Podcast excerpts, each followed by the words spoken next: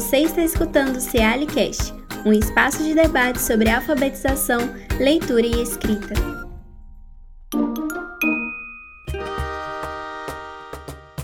Olá, bem-vindos e bem-vindas ao nosso podcast. Nessa última conversa, que continuamos aqui com a professora Raquel Baeta, vamos trazer mais alguns elementos sobre avaliação de livros de literatura infantil. Bom, nós combinamos um terceiro bloco, né, Raquel? Sim. E é um bloco sobre as políticas públicas, porque nós falamos aqui da importância do livro chegar até as crianças e sem políticas públicas, sem a presença do Estado, né, como esse é, mentor como esse agente importante de assegurar direitos, é, sem uma boa política pública, esses livros não vão chegar às crianças, né? Com certeza. Com certeza. Não. Bom, eu, eu posso falar um pouquinho, Raquel, Pode. sobre essa questão das políticas públicas, porque aí eu quero te perguntar, porque eu sei que você foi avaliadora do Programa Nacional Biblioteca na Escola, né? Sim. PNBE, quando o extinto PNBE, né? Sim. Mas antes de falar dele, eu só queria dizer para os nossos ouvintes aí que nós tivemos vigorosas políticas públicas durante décadas no Brasil que fizeram chegar às escolas excelentes livros de literatura infantil. Né? Nós temos eh, várias pesquisas que vão dar conta desse processo histórico, então, muito antes da década de 90, né? na década de 80, a gente já tinha essas políticas públicas que foram se aprimorando até chegar a critérios bem rigorosos de escolha, garantindo aí tanto a qualidade quanto a diversidade, como a gente estava conversando, né?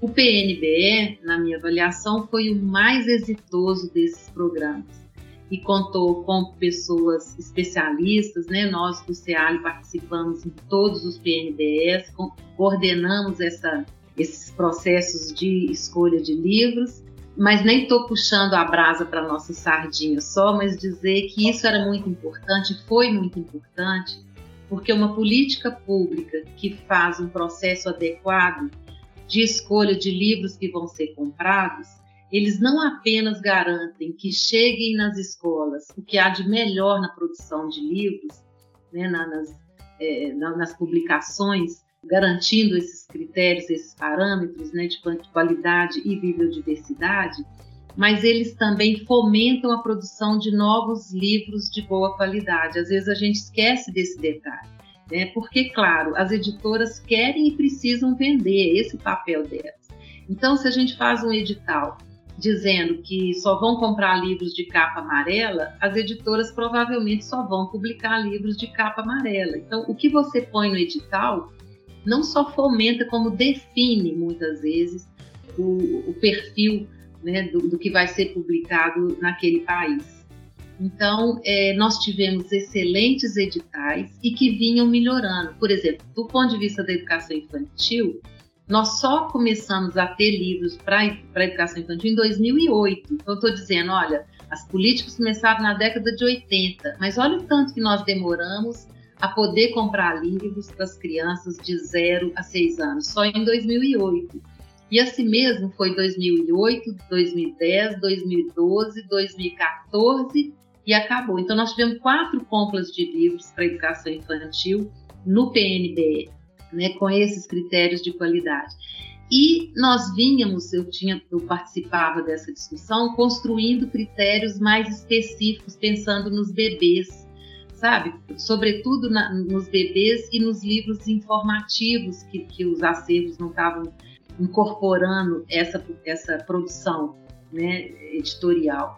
Então a gente vinha aprimorando. Infelizmente nós tivemos um corte desse, dessa trajetória no governo Temer, né, que acabou com o PNDE e incorporou a compra de livros de literatura no PNLD, que é o Programa Nacional do Material e do Livro Didático, e uma mudança radical dos critérios de escolha desses livros né, que passaram a ter um viés bem, vamos dizer assim, escolarizante no sentido é, no sentido pejorativo do termo, né? Então, atrelando a educação infantil aos conteúdos tradicionalmente ensinados na escola, uma definição do papel da, da ilustração nesses livros, muito contrária a tudo que a gente vem produzindo no Brasil de obras de arte e também produzindo em termos de pesquisa.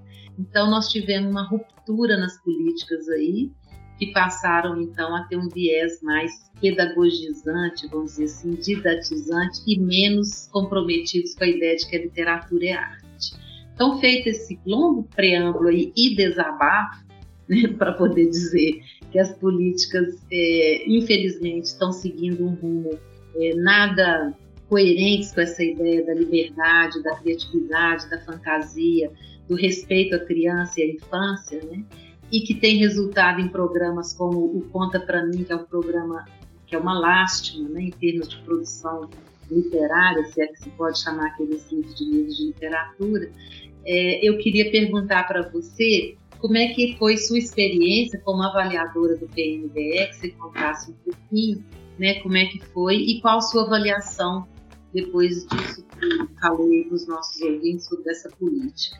Bom, então, vou até respirar. é, o PNBE eu, eu, é uma política que, que me fez crescer enquanto profissional, enquanto pesquisadora, enquanto leitora literária e me fez acreditar nessa possibilidade de garantir a formação dos leitores literários na escola, como você bem disse, a escola é, para muitos é um espaço único que, a, que eles vão acessar os livros literários, né? Então, é, essa possibilidade de ser avaliadora do PNBE me fez ampliar o olhar para esse processo nada simples de escolha, de seleção de obras literárias para a gente pensar na formação do leitor literário. É, me fez ver a obra literária em diferentes aspectos, né? A constituição da obra literária e, além disso, Mônica, me fez é, construir a minha pesquisa de mestrado e de doutorado que foi a partir dessa possibilidade que eu construí a ideia de, do pegando a ideia de Darton, a ideia de circuito da comunicação de obras para poder entender é, a importância dos diferentes sujeitos nesse processo. Né? O livro é escrito por autores e aí autores ilustradores também, porque não deixam de ser autores. A influência das editoras né, nesse processo, é, de escolha de, da materialidade, do formato, da inserção nas coleções, de diferentes coleções que têm diferentes intenções, né? Até chegar ao leitor. Então o PNBE ele é uma era uma instância muito importante que garantia o acesso do leitor a essas obras, né, que, que foram é, produzidas. E aí, com a morte do PNBE, né, eu, eu costumo dizer o falecido PNBE, é, com a morte do PNBE, a gente também tem a morte da produção, consequentemente, da produção da literatura brasileira, literatura infantil brasileira, né? Porque a literatura infantil brasileira ela tem um, um boom de produção também com essas políticas é, legitimadas ao longo desses anos todos, né? Então, assim, eu me entristeço muito com essa ruptura, porque foi uma ruptura. Na verdade, assim, a gente pode dizer que foi uma ruptura em várias políticas, várias políticas públicas que garantiam o acesso ao o acesso do cidadão a diferentes possibilidades de acessar a cultura ou as culturas, né? E aí eu participei no, do PNBE, também participei do kit literário da Prefeitura de Belo Horizonte e no governo Temer, eu também participei desse, dessa, dessa nova proposta de PNLD literário. Eu quis ir para conhecer e saber qual era o estrago, qual foi o estrago dessa ruptura. E realmente foi um estrago, né? Então, o processo de avaliação foi completamente diferente, até porque nós, avaliadores, não tivemos acesso à obra física, que foi péssimo, né? A gente avaliou as obras pelo computador. Então, isso já traz para a gente uma ideia de que a qualidade da materialidade, do formato, da qualidade desses aspectos materiais, imagéticos e textuais não seriam considerados é, nessa nova política. Então, a minha avaliação é que é, o Brasil perdeu muito com o falecimento o dessa política, né, é, o assassinato dessa política. É, mas eu acho que a gente precisa de ficar com, aquela, com aquele ditado popular que a esperança é a última que morre e ficar no verbo esperançar de Paulo Freire, acreditando que ainda existe possibilidade de tempos melhores, né? Por mais que a gente demore alguns anos para reconstruir essas propostas, eu ainda acredito que isso é possível, né? Com a responsabilidade e compromisso de todos os, os, os sujeitos nesse processo. Então, eu acho que, enfim, eu gostaria muito que essa política voltasse. Não só essa, mas outras, né? Que foquem na formação do leitor e no acesso a obras literárias é, de excelência.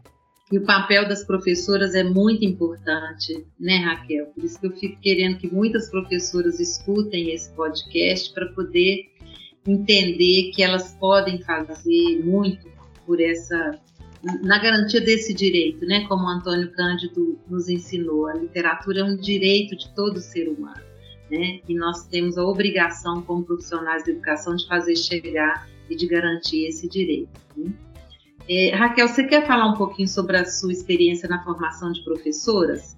Ô, Mônica, então, eu estou começando agora, né? Estou no meu segundo ano na formação de professoras, é, mas eu tenho buscado é, construir propostas como você, né? Eu ainda, eu ainda preciso ganhar força, mas eu acredito, assim, eu gostaria muito é, que essa formação inicial tivesse o maior espaço para isso, para a formação uhum. de professoras é, literárias, professoras leitoras literárias, eu acho que isso é importante, né? Para que a gente forme leitores literários, nós também precisamos nos formar leitoras.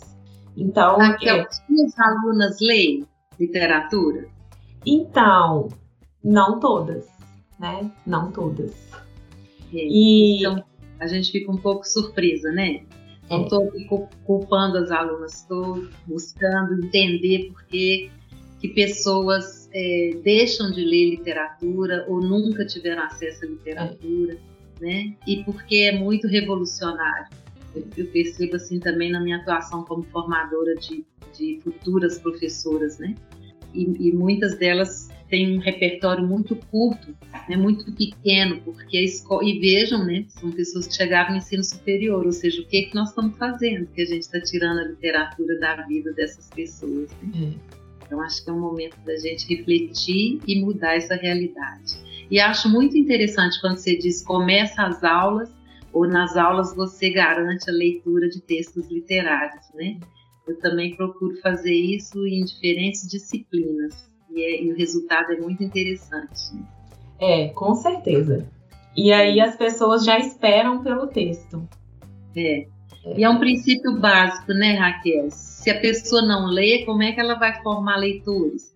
Né? Se ela não tem um repertório, um gosto, um encantamento, um maravilhamento pela literatura, ela não vai conseguir formar. Né? O princípio é muito básico. Com certeza. Muito bem. É, eu acho que a gente pode terminando, né? Acho que a gente cumpriu a nossa pauta que a gente tinha pensado. A gente teria muitas outras coisas. Eu queria destacar na fala da Raquel de tudo que ela disse de tão importante, a, a importância da biblioteca, né? Sobretudo nos dias de hoje que a gente está tão virtual, que a gente está tão é, imaterial, como que a biblioteca precisa ser esse espaço que guarda a memória e, ao mesmo tempo, a inovação. Né? Ali está a memória de uma comunidade, de uma sociedade, de um planeta né, inteiro, é, que traz é, para aquela comunidade a, a, força da memória e, ao mesmo tempo, a força do novo, do que vem, das descobertas. É um espaço muito importante. Né? Tomara que a gente resista, que os livros resistam, que as leituras resistam e se ampliem. Então, eu queria muito agradecer nossa conversa de hoje, parabenizar o CEALI por essa importante iniciativa, agradecer a Luísa, que nos deu o maior apoio para a realização desse podcast, e desejar que muitas pessoas ouçam e que a gente possa abrir novas janelas e portas aí para a gente conversando sobre essa temática tão importante. Muito obrigada, Raquel, obrigada, Luiz, e até uma próxima oportunidade. Também agradeço, agradeço pela oportunidade, pelo convite, agradeço a Mônica, mais uma vez aprendi muito com você. E agradeço também a todo o cuidado e parceria da Luísa para a gente poder participar desse processo. Este foi o Cealicast. Você pode nos escutar no Spotify e no YouTube. Se quiser, você pode enviar sugestões de temas e perguntas para o nosso e-mail cealicast.gmail.com.